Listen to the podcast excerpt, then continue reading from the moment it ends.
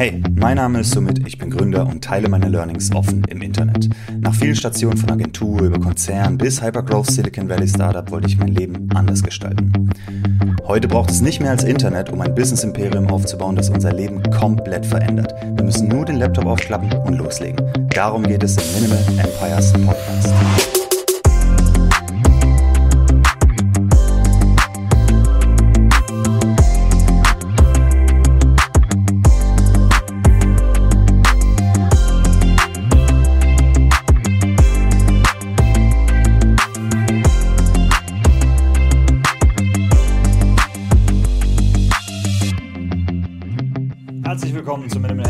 Folge 32. Also bevor wir loslegen, erstmal vielen, vielen Dank für die ganzen Buchempfehlungen aus der letzten Folge.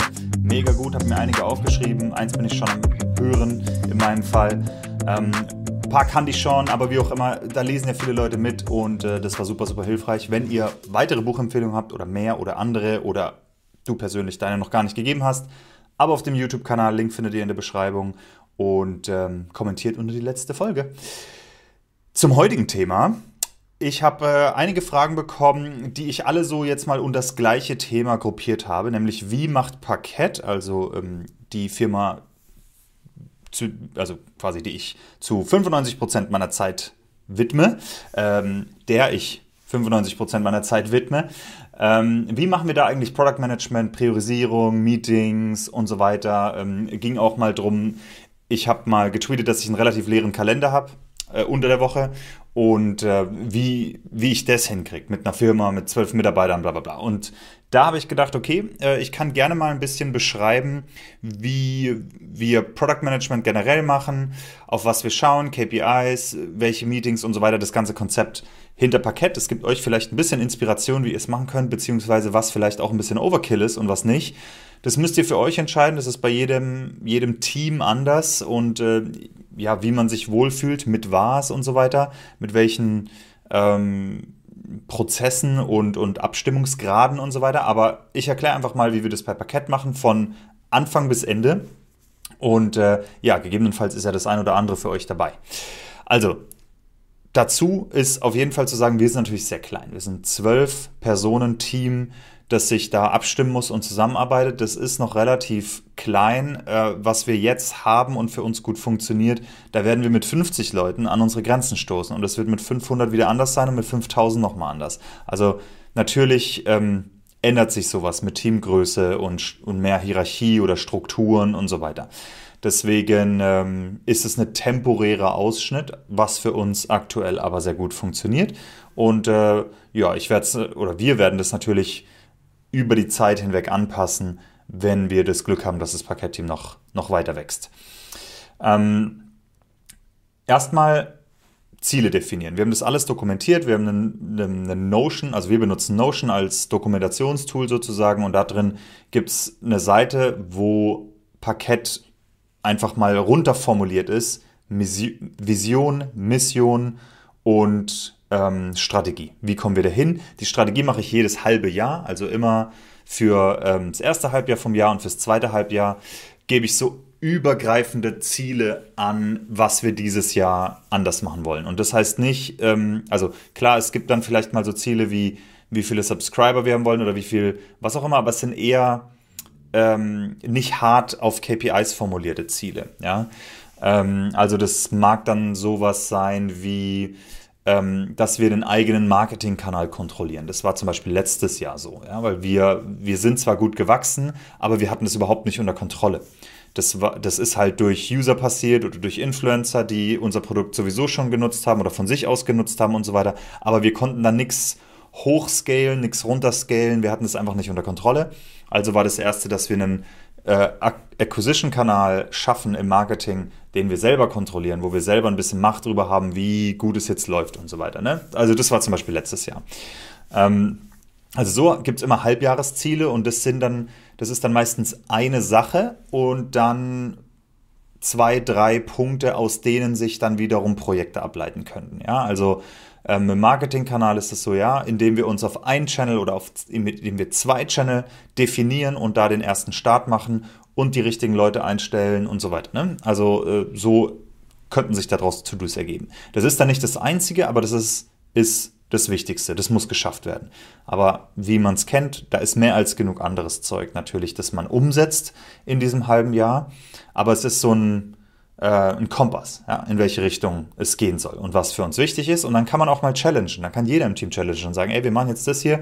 Ähm, und das ist ein Riesenprojekt und wir haben vielleicht danach keine andere mehr, äh, keine Zeit mehr für irgendwie das Projekt aber das andere zahlt auf unser Ziel ein und das jetzt nicht. Also sollen wir das wirklich machen und so weiter. Ne? Also so gibt es jedem so ein bisschen Kontext, was wir machen und dann auch, ähm, äh, wie soll man sagen, Gründe und, und Backup, wenn man äh, mal was challengen will, was die Roadmap betrifft oder so. Also das ist runtergeschrieben und für alle sichtbar. Zusätzlich dazu gibt es unsere North Star Metrics. Äh, das habt ihr vielleicht schon gehört, das haben viele Firmen und Startups. Das sind so zwei, drei KPIs, das, das sind die wichtigsten. Ja, auf die guckt man, die sind transparent oder werden transparent, regelmäßig geteilt. Ähm, und das sind so die, ja, wenn da was äh, schief läuft oder so, dann, dann wird schon sehr darauf fokussiert. Ja, das kann der Monthly Recurring Revenue sein, das können die Monthly Active Users sein, das kann der Churn sein. Bei uns ist es so, der Churn ist nicht unbedingt eine North Star Metric, auf die die ganze Zeit geschaut wird. Der ist aktuell in einem Rekordtief bei uns, also sehr, sehr gut. Aber wenn der hochgeht und auf eine Zahl kommt, die inakzeptabel ist, dann gehen die Alarmglocken an und dann wird der Fokus geschiftet, dann kümmern wir uns nur darum. Ja, also dann ist wirklich so, okay, die nächsten drei Monate müssen wir den Churn runterkriegen, weil wir haben offensichtlich ein Problem, die unsere Abonnenten kündigen, um, und zwar mehr als sonst. Also irgendwas ist passiert, irgendwas ist blöd, wir müssen es rausfinden und fixen. Also solche gibt es dann auch und dann gibt es noch ein paar andere KPIs, die man natürlich im Blick hat, ja, und die immer mal wieder vielleicht auch äh, Priorität haben oder für ein bestimmtes Projekt relevant sind. Das können dann Sign-ups sein oder Visits auf der Webseite oder Daily Active User oder oder oder ja. Ähm, also was auch immer für, für, äh, für, den, für dein Business wichtig ist, was wichtig ist für ähm, das Wachstum oder den Erfolg des Unternehmens. Ich würde da vermeiden, zu viele hinzumachen und auch ähm, welche, die einfach irrelevant sind. Also man kann dann manchmal überlegen, okay, zum Beispiel Visits ist es bei uns, das ist bei uns nur ein Indikator. Aber ist es relevant, ob ich jetzt 100.000 oder eine Million Visits auf der Page habe? Eigentlich nicht, weil wir dadurch kein Geld verdienen, außer wir können die wiederum konverten. Aber es ist keine Metrik, die wir komplett optimieren sollten. Außer es ist, wie gesagt, ein Stepping Stone zu was anderem. Ne? Also zum Beispiel, ähm, ich habe letztens getweetet, dass wir vor einem Jahr, quasi heute vor einem Jahr oder ja, circa, haben wir angefangen erst mit SEO oder angefangen, das ernst zu nehmen. Und seitdem hat sich der Traffic auf der Seite verfünfzigfacht. Verfünfzigfacht. Ähm, auf den Seiten, die, äh, die indexiert werden von Google. Und wir äh, konverten da aber noch nichts. Also wir, wir versuchen es auch gar nicht. Da gibt es kein Upsell oder sonst irgendwas, weil ähm, wir uns erstmal darauf fokussieren, diesen Traffic größer zu machen. Das heißt, da schauen wir auf Visits, damit der Suchmaschinenoptimierungskanal wächst und funktioniert, aber die, das beeinflusst noch nicht direkt diese North, North Star Metrics, die uns wichtig sind. Das ist in der Zukunft, ja. Das heißt, da sind die Visits jetzt so ein Zwischenschritt. Es ist, äh, es ist ein Indikator, damit dieses Projekt gut funktioniert, aber der nächste Step, damit es dann wirklich einzahlt auf unsere wichtigen Metriken oder die, die das Business weiterbringen und so weiter, ähm, da ist dann der nächste Schritt notwendig, ja, wenn wir den einen Milestone geschafft haben. Also wir wollen da noch mehr Visits drauf kriegen. Wir haben dann einen gewissen Milestone, den wir erreichen wollen. Und wenn der erreicht ist, dann können wir anfangen mit äh, Conversion von dem Traffic oder Monetarisierung von dem Traffic, wie auch immer man es nennen will. Also das nur, wie wir das machen, aber ähm, genau, das wollte ich sagen. KPIs definieren, die super wichtig sind und ähm, auch transparent sein, beziehungsweise einfach sich selber nicht nichts vormachen, welche KPI wichtig ist und welche nicht. Es gibt sehr viele sogenannte Vanity Metrics, die sind halt nice drüber zu reden oder äh, cool zu tweeten oder was auch immer, aber sind völlig irrelevant. Eine Sache, die ganz viele machen, inklusive uns, muss man auch sagen, reden in der Öffentlichkeit über registrierte Nutzer. Und äh, der Grund ist relativ klar, ja. Registrierte Nutzer, klar, die kannst du durch deine Marketing-Efforts und so weiter äh, äh hochtreiben. Und wenn man, wenn man dann guckt, dann wird halt da immer geredet von 100.000, 150.000, 200.000, 250.000 Nutzern. Aber das sind ja nicht Nutzer. Das sind registrierte Nutzer und davon sind dann so und so viel Prozent Account-Leichen, die sich einmal eingeloggt haben und nie wieder das Produkt genutzt haben. Also was wirklich relevant ist, ist Monthly Active User. Und äh, also die, die sich mindestens einmal im Monat einloggen und das Tool nutzen oder sogar Daily Active User, ja, je nachdem. Und ähm, ich hoffe für alle Startups, die nach außen mit registrierten Nutzern werben, dass sie intern Mau als, als äh, Metrik haben. Also bei uns ist es definitiv so, wir gucken intern nur darauf, die Sign-ups sind lediglich ein Indikator, was das Potenzial betrifft, wie viel Mau wir äh, hinzufügen können, generieren können und so weiter oder wachsen können in dem Bereich. Ähm, aber die registrierten Nutzer sind, also die Maus gibt man halt nicht nach außen äh, normalerweise. Das ist eine sehr äh, delikate Met Metric sozusagen. Ähm, aber ja, mit registrierten Nutzern werben. Also ich habe auch schon Firmen erlebt, wo die registrierten Nutzer nicht nur die waren, die man nach außen gegeben hat, sondern auch intern die Hauptmetrik waren, was halt komplett irrelevant ist. Ja? Äh, da kann ich auch ein Skript schreiben und dir zwei Millionen Datenbankgleichen erzeugen. Dann kannst du sagen, du hast zwei Millionen registrierte Nutzer, aber ist das genau gleich wie vorher. Also niemand, niemand nutzt das Produkt. Und wenn du ähm, gut bist im Marketing und die Leute davon überzeugst, sich zu registrieren, aber dein Produkt ist shit und äh, die testen es einmal und gehen danach wieder weg, dann hast du genau gar nichts von diesen zwei Millionen registrierten Nutzer. Also nichts, kein Euro Umsatz, keine Active User oder sonst irgendwas. Deswegen, das ist so eine Vanity Metric zum Beispiel. Die benutzt man, um vielleicht ein bisschen Fame äh, zu generieren oder so, ja, ein bisschen Buzz oder Marketing-Buzz und so weiter. Und wie gesagt, wir machen das auch, das ist auch völlig okay, solange du intern die richtigen Metriks, Metriken anschaust. So, das mal zum, worauf gucken wir und äh, was ist so ein bisschen der Kontext. Jetzt hat ja jeder Ideen, alle unsere Kunden haben Ideen, alle unsere Mitarbeiter haben Ideen, ähm, ich habe natürlich einen Haufen Ideen und äh, dann ist so die Frage, okay, hm, wie kann man da so ein bisschen dafür sorgen, dass alle ein bisschen mitsprechen können, äh, aber das auch ein bisschen kanalisiert und am Ende muss ja auch trotzdem jemand noch entscheiden und so. Ähm, je mehr Kontext man schafft durch zum Beispiel solche KPIs, durch Halbjahresziele oder so, desto besser kann jeder, der Ideen einbringt, der diesen Kontext kennt, ähm, darauf achten, dass es auch in diese Richtung geht. Ja, also die Ideen werden auf jeden Fall zielgerichteter, sage ich mal, wenn das gut definiert ist. Das, der Rahmen, der Kontext. Und wir haben uns da was aus dem Amazon äh, Playbook äh, abgeschnitten, weil, ähm, weil ich finde, es funktioniert sehr gut. Ich habe es auch bei einigen Startups schon gesehen. Und es nennt sich RFCs, Request for Comment heißt es. Und zwar immer, wenn jemand eine Idee hat oder ähm, ein Projekt umsetzen will, und also da geht es nicht jetzt um mach den Button grün, sondern wirklich ähm, irgendwas, was anständig Effort braucht, der ähm, der startet einen RFC. Das bedeutet, das ist so ein One-Pager, das haben wir auch in Notion. Ich habe ein Template dafür. Und jetzt, wo ich sage, glaube ich, wäre es eine gute Idee, das in der äh, Minimal Empires Community zu teilen, dieses Template. Ich schreibe mir das direkt mal auf. Ähm, so. Und äh, genau, dieses Template, da drückt man dann drauf, ähm, neuer RFC, dann ist das Template drin und dann, dann sind da so fünf, sechs Punkte, ähm, die jeden mit einer Idee dazu zwingen, das einmal richtig zu durchdenken. Warum, was ist die Motivation? Warum machen wir das? Was ist der Executive Summary? Was sind so ähm, Implementation-Details, die man beachten muss? Und das, das ist interessant, weil das, die, diese RFCs sind dann sehr unterschiedlich, je nachdem, ob die jetzt ein Dev schreibt oder jemand aus dem Marketing oder jemand, der sich mehr mit dem Produkt auseinandersetzt oder, oder, oder. Und ähm, dann schreibt man das alles mal runter und äh, wie gesagt, der Autor ist gezwungen, die verschiedenen Sachen mal so ein bisschen zu durchdenken, auch ähm, andere, anderen Input reinzuholen. Welchen Impact hat es auf, aufs Business? Welche KPIs sollte man anschauen? Wie sollten die sich dann bewegen und so weiter?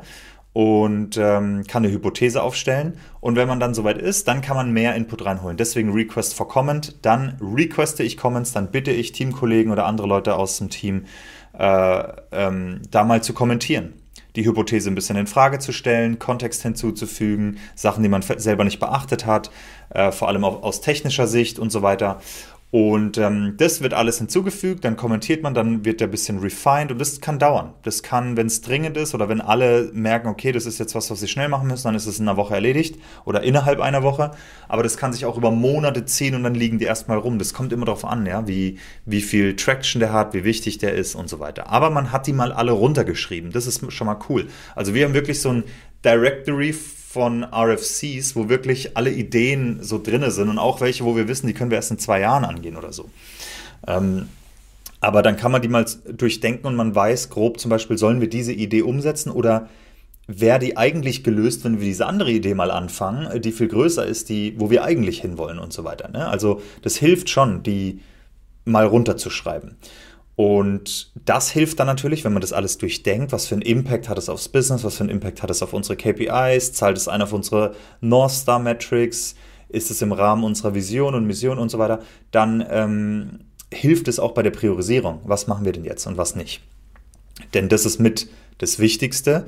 Äh, wie sieht die Roadmap denn eigentlich aus? Und bei einem kleinen Team wie unser Team gibt es nur eine Roadmap. Ja? Da gibt es schon ein paar Sachen, die wir vielleicht parallel machen, aber insgesamt ähm, arbeitet der Großteil des Teams am gleichen Projekt. Das heißt, wir arbeiten an einem Projekt und wenn das fertig ist, arbeiten wir am nächsten Projekt. Es gibt immer ein paar kleinere Side-Sachen, ja, äh, immer, aber im Großen und Ganzen soll das Team auf ein Projekt fokussiert sein und das ist das, was so ähm, hauptsächlich, sagen wir mal, in den Köpfen rumschwirrt, ja, und über das, das wir immer sprechen. Wie gesagt, Kleinkram nebenher läuft, läuft immer irgendwie.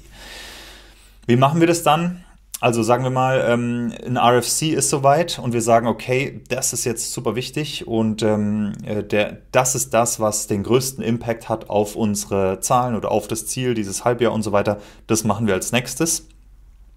Dann ähm, kommt es in unsere Roadmap und wir scopen das, sobald es notwendig ist. Und scopen heißt, okay, wir wissen, sagen wir mal, in zwei Wochen wollen wir das Projekt anfangen. Dann ähm, irgendwann vorher sollten sich relevante Personen hinsetzen und das Projekt wirklich scopen. Scopen heißt, ich setze mich dann hin mit den Devs ähm, und bespreche Implementierung. Ich setze mich hin mit dem Designer und vielleicht mit äh, Product oder wie auch immer ähm, über Usability, Design, wie ist es implementiert, in welchen Apps, wie funktioniert die Usability und und und. Ähm, und das ist alles, alles natürlich transparent für alle, kann auch jeder bei allem mitmachen, wie auch immer. Ähm, aber die wichtigen Leute müssen, oder die, es müssen, so für eine Implementierungssession brauchst du die Devs, ja, natürlich. Und ähm, genau, je nachdem, wie groß das Projekt ist, brauchst du mal mehr Abstimmung und mal weniger oder mal mehr Leute und mal weniger. Und ähm, das wird auch runtergeschrieben, soweit notwendig, aber da machen wir dann, da erstellen wir wirklich To-Dos. Ja, also das muss in, in der API erledigt werden, das muss in der Web-App erledigt werden, das muss in der iOS- und Android-App erledigt werden. Und dann auch Marketingplan wie rollen wir das aus? Zuerst an Beta-User oder nur für Plus-User zuerst oder gleich an alle? Wo wird es kommuniziert? Auch die To-Dos dann fürs Marketing-Team. Was wird da gemacht? Ähm, hat es irgendeinen SEO-Impact oder nicht? Gehen wir da mit Partnern? Bla bla bla bla bla. Ja? Also kompletter, komplette Planung von Implementierung bis Rollout und Release. Und Kommunikation davon und so weiter. Ähm, da machen wir To-Dos, wie gesagt, und wir benutzen ein Tool, das heißt Linear. Das ist wie, also Jira ist wohl am bekanntesten, ja. Ähm, und es gibt noch ein paar andere, mir fallen die Namen gerade nicht ein, aber Linear ist wie so das schlanke, schöne, schnelle, performante Jira für Software-Teams, würde ich sagen, für moderne Software-Teams. Kann ich sehr, sehr, sehr empfehlen. Also äh, von Produkt, Design und so weiter ist Linear ein Paradebeispiel, wie man gute Softwareprodukte schreibt und macht.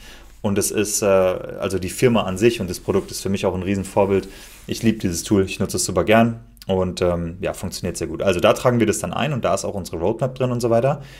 Ähm, und genau, dann haben wir im Prinzip alle To-Dos fertig. Ja, in dem Projekt. Da wird das ein oder andere natürlich aufpoppen, während man während es umsetzt. Das ist auch völlig klar. Es geht nicht darum, dass wir genau sagen, hey, wir brauchen viereinhalb Tage dafür. Das machen wir gar nicht. Also wir schätzen nicht, wie lange das dauert. Grob muss man überlegen, ist viel Arbeit oder nicht viel Arbeit, aber ähm, ist es nicht so, dass wir eine spezielle Deadline dann da dran setzen oder sowas, sondern das ganze Team oder der Großteil des Teams arbeitet dann an diesem Projekt und sobald es fertig ist, können wir das nächste angehen. Ja? Und ähm, wir adjusten halt alles, was notwendig ist, on the go. Natürlich wollen wir ein bisschen Druck auf den Kessel. Also es ist nicht so, dass wir da hocken und sagen, hm, hm, hm, machen wir das jetzt diese Woche fertig oder nicht, sondern wir wollen natürlich schon äh, damit Urgency das Zeug rausballern. Aber ähm, wenn es halt eine Woche länger geht, weil wir irgendwie das noch schneller machen wollen oder äh, es gibt Probleme oder sonst was, dann geht es halt eine Woche länger. Also die Deadlines setzen wir ja selbst. Das heißt, ähm, äh, wenn das Scoping durch ist und alle To-Dos erledigt sind, dann kann man es wirklich in die, äh, quasi in unsere Cycles nennt man das, nennen wir das, ähm, einplanen.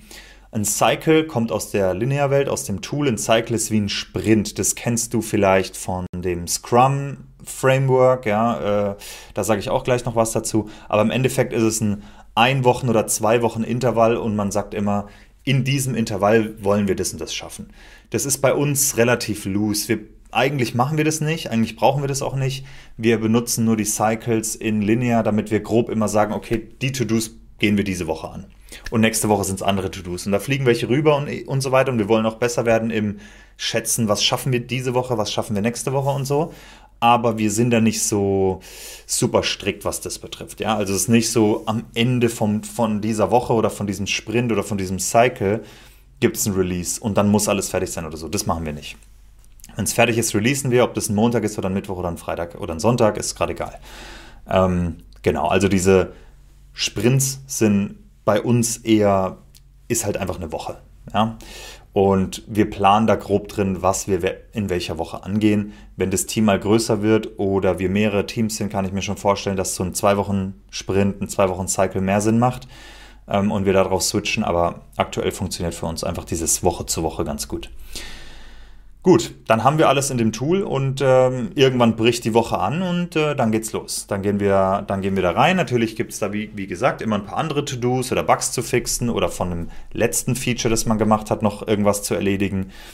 Ähm, das ist auch in Ordnung, aber ja, so läuft es im Prinzip, was die Planung betrifft ein Wort oder ein paar Worte zu Scrum, OKRs und solche Sachen. Das sind alles so Frameworks, wie man arbeitet. Wenn du in einem Konzern schon mal gearbeitet hast, da kommt dann ein Consultant rein oder ein, ja, ein Consultant-Team, die ein paar Millionen kosten und prügeln das einmal durch die Organisation, dass das jetzt eingeführt wird und so weiter. Ich bin bei sowas immer äh, relativ skeptisch, basierend auf meinen Erfahrungen in verschiedenen Firmen, Startups, Tech-Firmen und so weiter und auch Konzernen. Damit ähm, im Endeffekt sind diese Frameworks in, sind es Guidelines. Und meiner Meinung nach sollte man sich da rausnehmen, was für einen funktioniert für ein Team und den Rest einfach lassen. Also, dass man, was weiß ich, das wie eine Bibel behandelt und dann Scrum-mäßig jeden Tag ein Stand-up braucht und äh, zwei Tage braucht man Scoping-Sessions, wo man die ganze Zeit Meetings hat und so weiter. Ne. Also, Warum? Ja, das äh, frag jeden Dev, der das hat, äh, das stresst die eher. Das, also, wenn du zwei Tage in Meetings sitzt und so weiter, das ist eine Katastrophe. Ich habe das auch überhaupt nicht gemocht, als ich noch selber Dev war. Und wenn es anders geht, kann man kann es auch anders machen. Wenn man eine große Organisation hat, dann äh, machen OKRs auf jeden Fall Sinn, wenn man sie richtig umsetzt. Wenn nicht, dann kann man es auch lassen. Also das ist natürlich nochmal eine sehr schwierige Geschichte, dass solche Frameworks dann noch richtig umzusetzen oder effektiv umzusetzen. Aber wie gesagt, so adaptieren, dass es für einen funktioniert. Ich nehme das nicht äh, als Bibel oder sonst was. Das ist gute Inspiration, aber man hat auch davor schon Software hingekriegt, ja. Und ähm, ja, deswegen, man kann sich das so ein bisschen angucken. Macht, was für euch funktioniert ähm, und führt nicht irgendwas ein, nur weil es irgendwo steht. Es muss schon ein Problem da sein, das dadurch gelöst wird. Und äh, diese Probleme regelmäßig zu besprechen, macht auch Sinn, aber da komme ich nachher noch drauf, äh, wie wir das machen. Ein weiterer Punkt, der in dem Kontext halt häufig fällt, ist das Spotify-Modell Organisa des Organisationsdesigns. Bei uns, wir sind zwölf Leute, da gibt es sowas nicht. Äh, da gibt es auch keine großartigen Hierarchien. Ähm, da bin ich natürlich als äh, Owner, wie auch immer, Geschäftsführer und das ganze Team. That, that's it. Viel mehr gibt es nicht, aber irgendwann wird es natürlich, wenn du 50 oder 100 Leute hast oder so, dann gibt es natürlich Verantwortungen und so weiter, da kommst du nicht drum rum, das macht dann auch sehr viel Sinn. Ähm, und ganz häufig redet man halt von diesem Spotify-Modell. Ich sag's hier einmal, das Spotify-Modell ist absoluter Bullshit. Ich habe viele Organisationen jetzt gesehen, die das versucht haben, die das probiert haben. Das, vor allem in Deutschland wird es durch die Orgs durchgetrieben. Das ist einfach nur die letzte Sau, die aus dem, aus dem äh, Consultant-Business mit der Kohle gemacht wird. Und man denkt, plötzlich kann man Software-Teams bauen oder schreiben oder sonst was das ist, also keine Ahnung, ob es zehn Jahre sind, aber ich sag jetzt einfach mal, das ist schon vor zehn Jahren überholt gewesen. Spotify selber hat es äh, wieder abgeschafft, das kann man auch lesen. Also wenn ihr eine Org habt, die irgendwie möchte gern Coaches hat oder sonst irgendwas, die vergesst es einfach. Ja, das, das, das ganze Zeug ist so ineffizient. Da sind so viele Leute, die keine Accountability haben und, und einfach überhaupt nichts beitragen zum, Ähm, also ist es immer so Vanity, ne? So, ja, sie sind wichtig oder sowas, aber im Endeffekt äh, passiert da gar nichts. Also Lass den ganzen Quatsch sein, Spotify-Modell oder sonst irgendwas. Ähm, die Organisation wird sich schon in gewisser Form entwickeln und dass man die mal umstrukturieren muss und so weiter, das kann sein. Aber bitte, bitte, bitte, lass dieses Spotify-Modell Quatsch sein.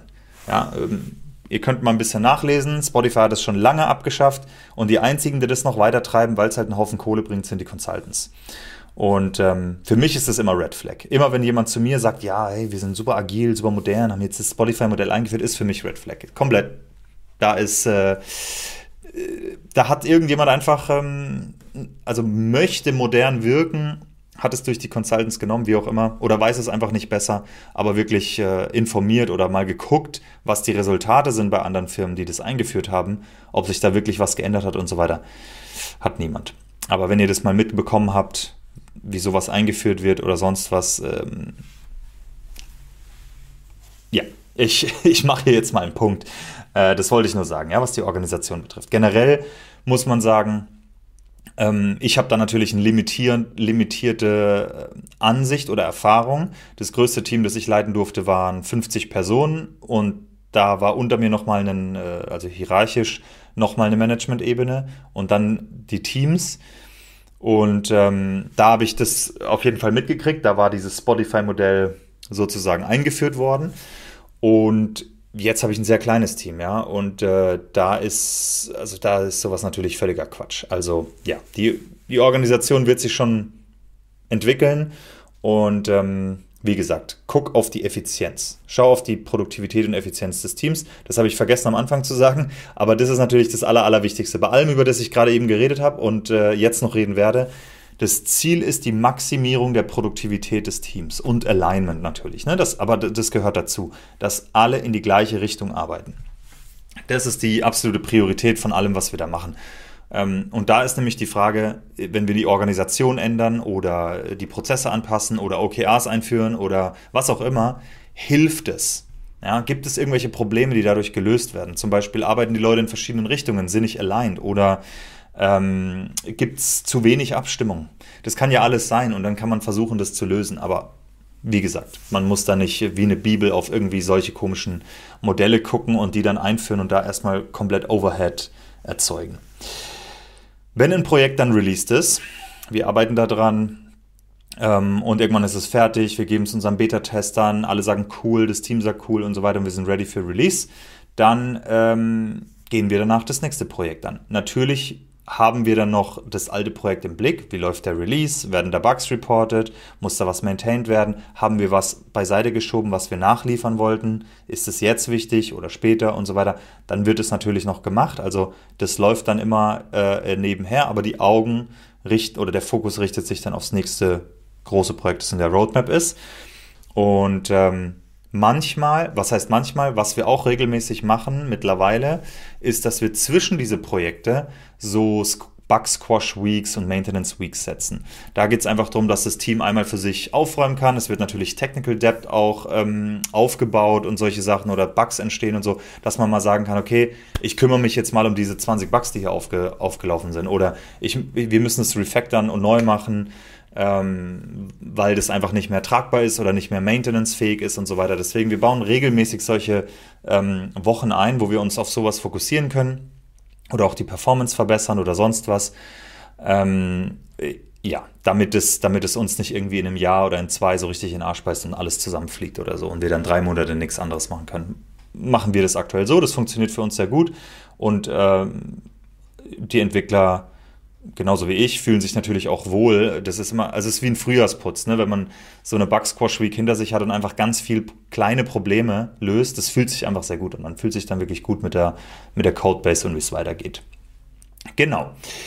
Also so läuft so ein Produktzyklus ab von äh, Alignment und, und ähm, ja, Ausrichtung, sage ich mal, über die Planung bis zur Entwicklung und, und Release. Und ähm, von den Meetings her ist es so, dass wir ein Pflichtmeeting fürs ganze Team pro Woche haben, beziehungsweise zwei für mich persönlich. Eins ist das ganze Team drin. Wir nennen das einfach unseren Weekly, Parkett Weekly. Der ist einmal die Woche. Und dann gibt es noch einen Marketing Weekly, wo ich nur ähm, mit den Jungs und Mädels aus dem Marketing-Team zusammensitze und wir sprechen halt über, was steht diese Woche an, Kommunikation, wie läuft es in unseren verschiedenen Kanälen, äh, budgetmäßig, na, na, na, na, na, was machen wir als nächstes und so weiter. Ja, also diese zwei Termine für mich, aber fürs ganze Team ein Pflichtmeeting, unser Weekly.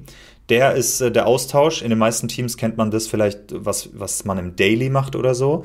Ähm, also einmal am Tag äh, im Scrum-Umfeld. Wir machen das einmal die Woche. Das reicht für uns. Ich kann mir gut vorstellen, dass es regelmäßigere Meets braucht.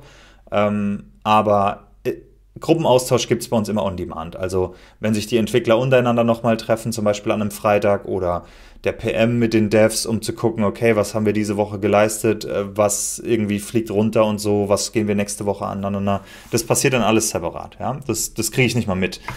Ähm, außer ich bin natürlich involviert, dann äh, äh, bin ich da auch dabei. Aber andere, anderer Austausch ist quasi on demand, aber nicht irgendwie geplant. Manches davon läuft asynchron über Slack oder so oder über Notion und für anderes sagt man, komm, wir springen kurz in einen Google Meet oder so und äh, sprechen uns kurz ab.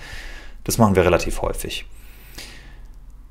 Das einzige andere, äh, das einzige andere Kriterium ist, wenn wir eine Downtime haben, also wenn die Webseite nicht mehr funktioniert oder die Apps, dann ist bei uns all hands on deck, dann ist quasi äh, die Erwartung, okay, alle Mann, alle Frauen in einem Meeting und ähm, wir fixen das. Natürlich kann da nicht jeder mithelfen, deswegen ist es nicht äh, notwendig, dass zwölf Leute in, das, in, in dieses äh, Meeting kommen oder so, aber das sind dann meistens halt die Devs, die da reinkommen. Und im Idealfall passiert es auch relativ selten. Aber Downtime heißt bei uns immer so schnell wie es geht, das Ding wieder zum Laufen kriegen, Rollback, was auch immer. Das können wir auch meistens relativ zügig fixen. Ich klopfe dreimal auf Holz, dass das auch so bleibt.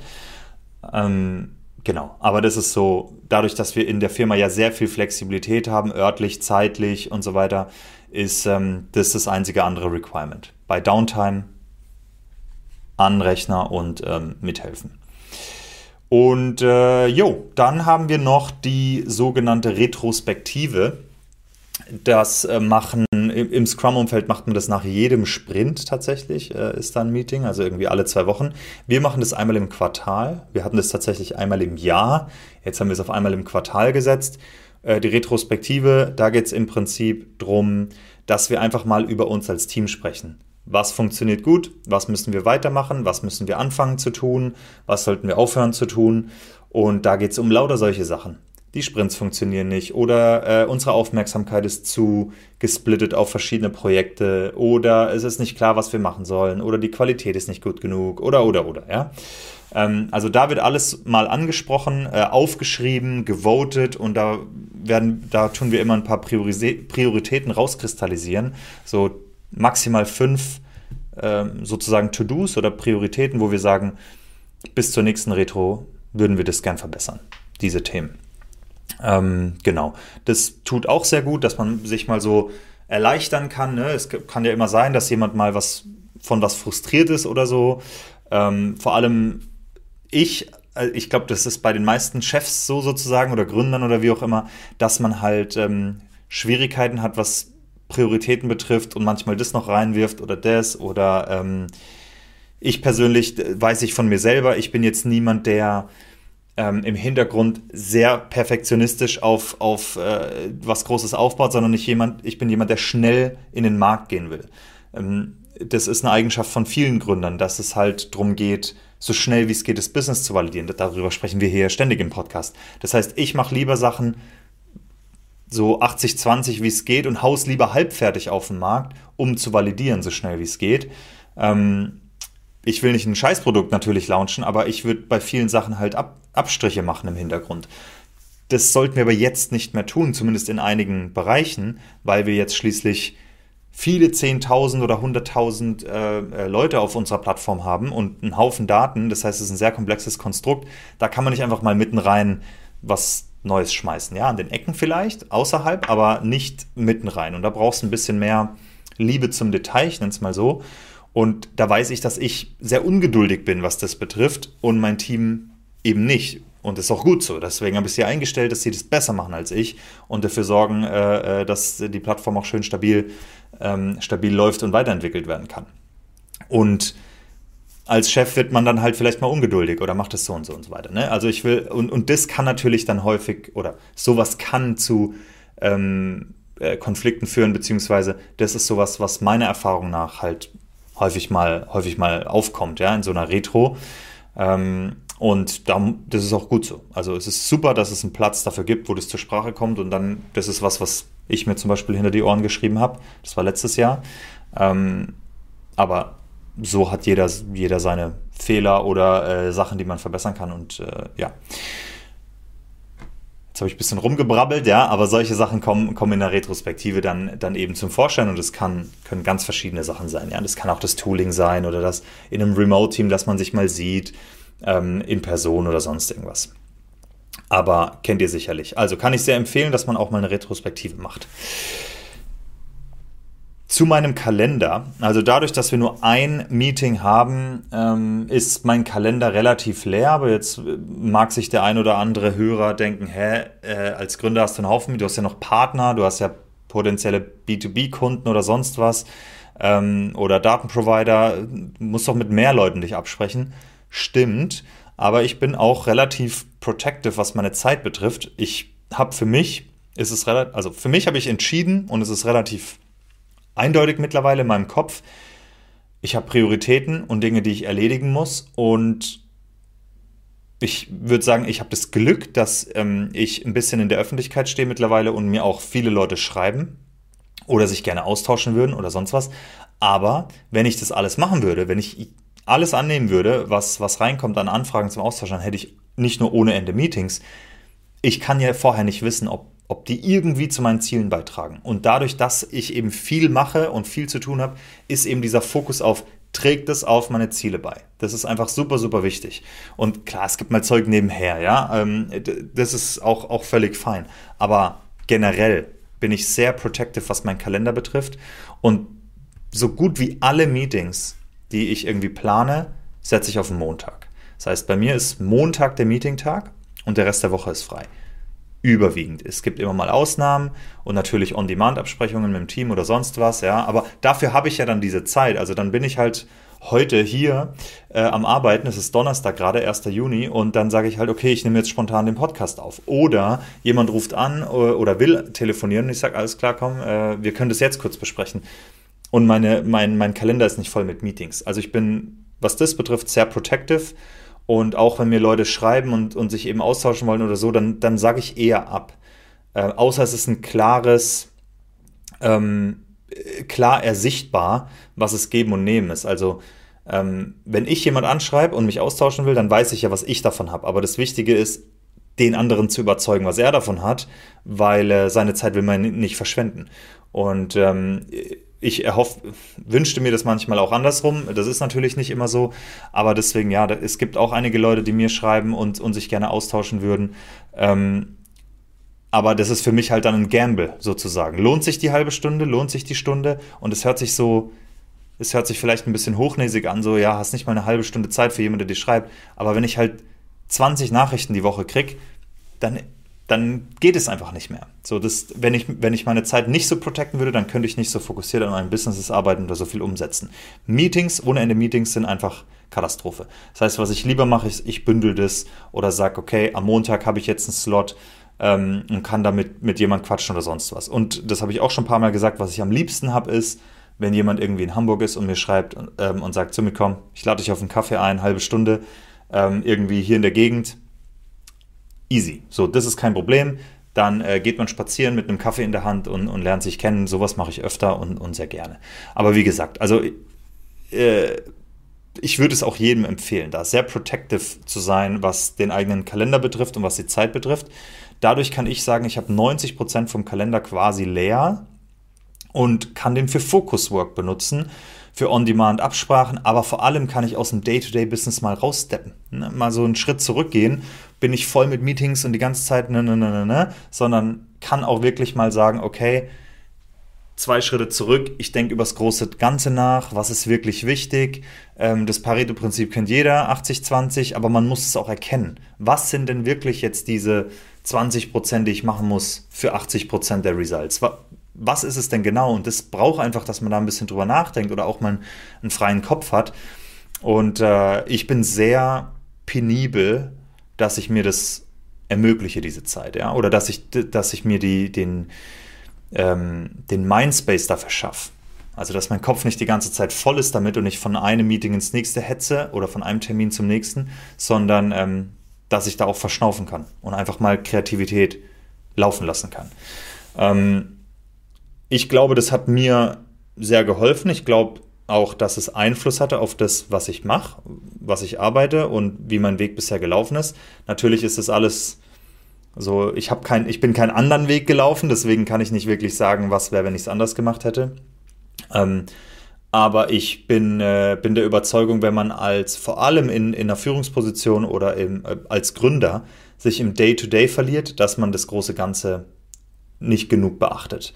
Und dass man da dann vielleicht ganz viele Sachen macht und sich stresst für, für verschiedene Sachen, die im Endeffekt so gut wie keinen Impact hatten. Wo man fünf, wenn man fünf Jahre zurückblickt, sagen kann, ob wir, ob wir das jetzt gemacht haben oder nicht, hat eigentlich keinen Unterschied gemacht.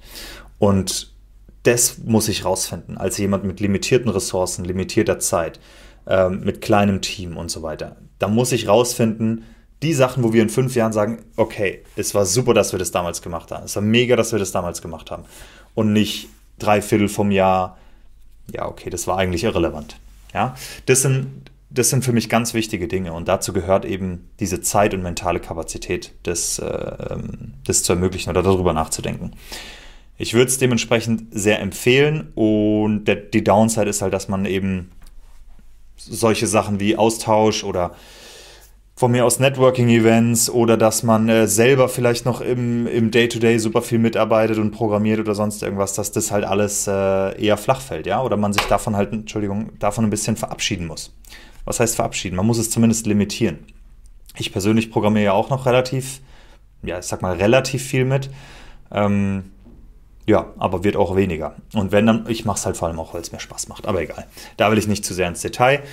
Ähm, ich hoffe, ihr konntet ein bisschen was mitnehmen aus der Folge, was unseren ganzen Prozess betrifft, wie wir es machen. Challenging Welcome. Äh, am liebsten in der Minimal Empires Community einfach mal erzählen, wie ihr das so macht. Aber die YouTube-Kommentare gehen selbstverständlich auch. Äh, wie baut ihr das auf? Gibt es irgendwas, was ihr komplett anders macht? Oder habe ich was gesagt, was für euch gar nicht funktioniert hat? Das ist auch super interessant. Und dann natürlich mein kleiner Rant über ähm, Spotify-Modell und Scrum. Da würde mich eure Meinung auch interessieren, ob ihr ähnliche Erfahrungen gemacht habt oder nicht. Wie gesagt, YouTube-Kommentare oder Minimal Empires Community super gerne gesehen. Ich freue mich da drauf, ähm, mich mit euch auszutauschen. Und ansonsten sage ich mal, schöne Woche und wir sehen uns in der nächsten Folge. Bis dahin, ciao, ciao. All I wanna, all I wanna